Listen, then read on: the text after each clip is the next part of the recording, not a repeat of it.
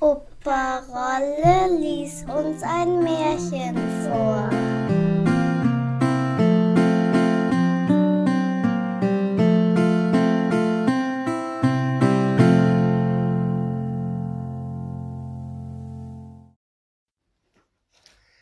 Der Teufel mit den drei goldenen Haaren. Es war einmal eine arme Frau, die gebar ein Söhnlein, und weil es eine Glückshaut hatte, als es zur Welt kam, so ward ihm geweissagt, es werde im vierzehnten Jahr die Tochter des Königs zur Frau haben. Es trug sich zu, dass der König bald darauf ins Dorf kam, und niemand wusste, dass es der König war. Und als er die Leute fragte, was es Neues gebe, so antworteten sie, es ist in diesen Tagen ein Kind mit einer Glückshaut geboren. Was so einer unternimmt, das schlägt ihm Glück ins Haus. Es ist ihm auch vorausgesagt, in seinem vierzehnten Jahre solle er die Tochter des Königs zur Frau haben.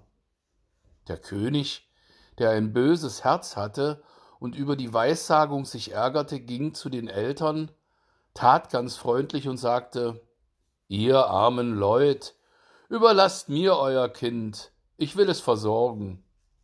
Anfangs weigerten sie sich, da aber der fremde Mann schweres Gold dafür bot, und sie dachten, es ist ein Glückskind, es muss doch zu seinem Besten ausschlagen. So willigten sie ein und gaben ihm das Kind.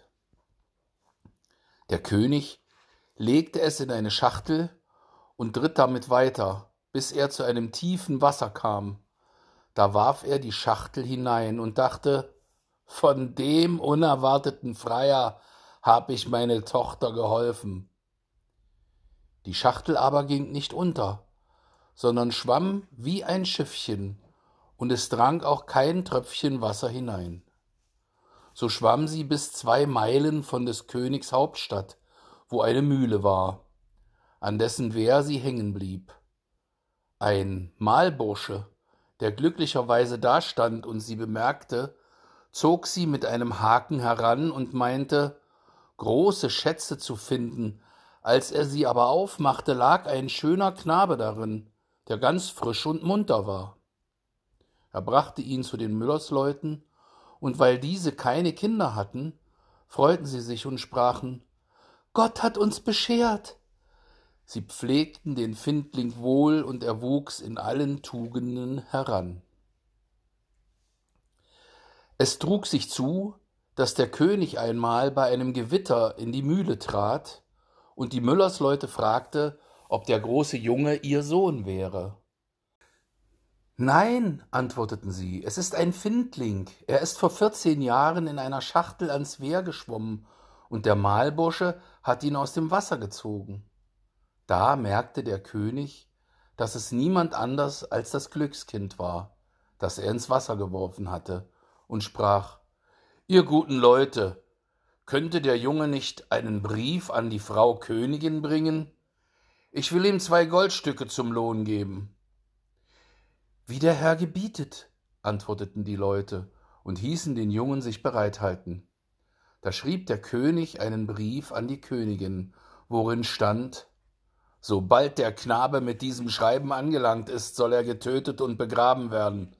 Und das alles soll geschehen sein, ehe ich wieder zurückkomme.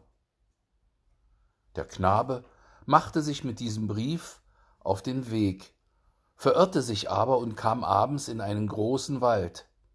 In der Dunkelheit sah er ein kleines Licht, ging darauf zu und gelangte zu einem Häuschen. Als er hineintrat, saß eine alte Frau beim Feuer ganz allein. Sie erschrak, als sie den Knaben erblickte, und sprach Wo kommst du her und wo willst du hin? Ich komme von der Mühle, antwortete er, und will zur Frau Königin, der ich einen Brief bringen soll.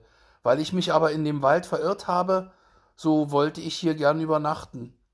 Du armer Junge, sprach die Frau, du bist in ein Räuberhaus geraten und wenn sie heimkommen, so bringen sie dich um. Mag kommen, wer will, sagte der Junge. Ich fürchte mich nicht, ich bin aber so müde, dass ich nicht weiter kann. streckte sich auf eine Bank und schlief ein.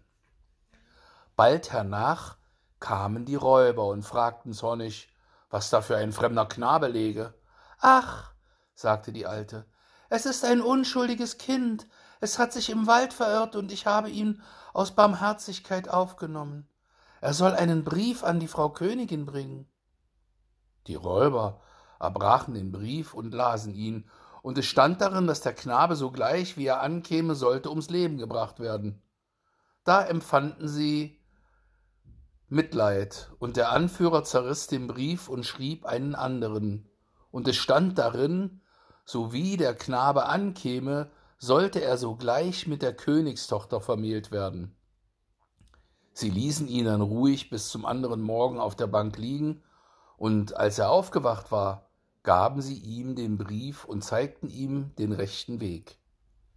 Die Königin aber, als sie den Brief empfangen und gelesen hatte, tat, wie darin stand, hieß ein prächtiges Hochzeitsfest anstellen, und die Königstochter ward mit dem Glückskind vermählt.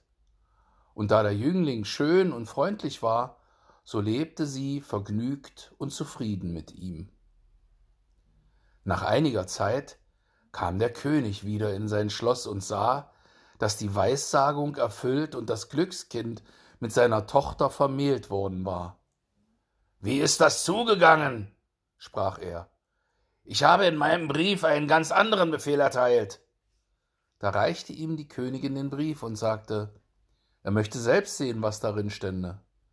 Der König las den Brief und merkte wohl, dass er mit einem anderen vertauscht worden war. Er fragte den Jüngling, wie es mit dem anvertrauten Briefe zugegangen wäre, warum er einen anderen dafür gebracht hätte. Ich weiß von nichts, antwortete er.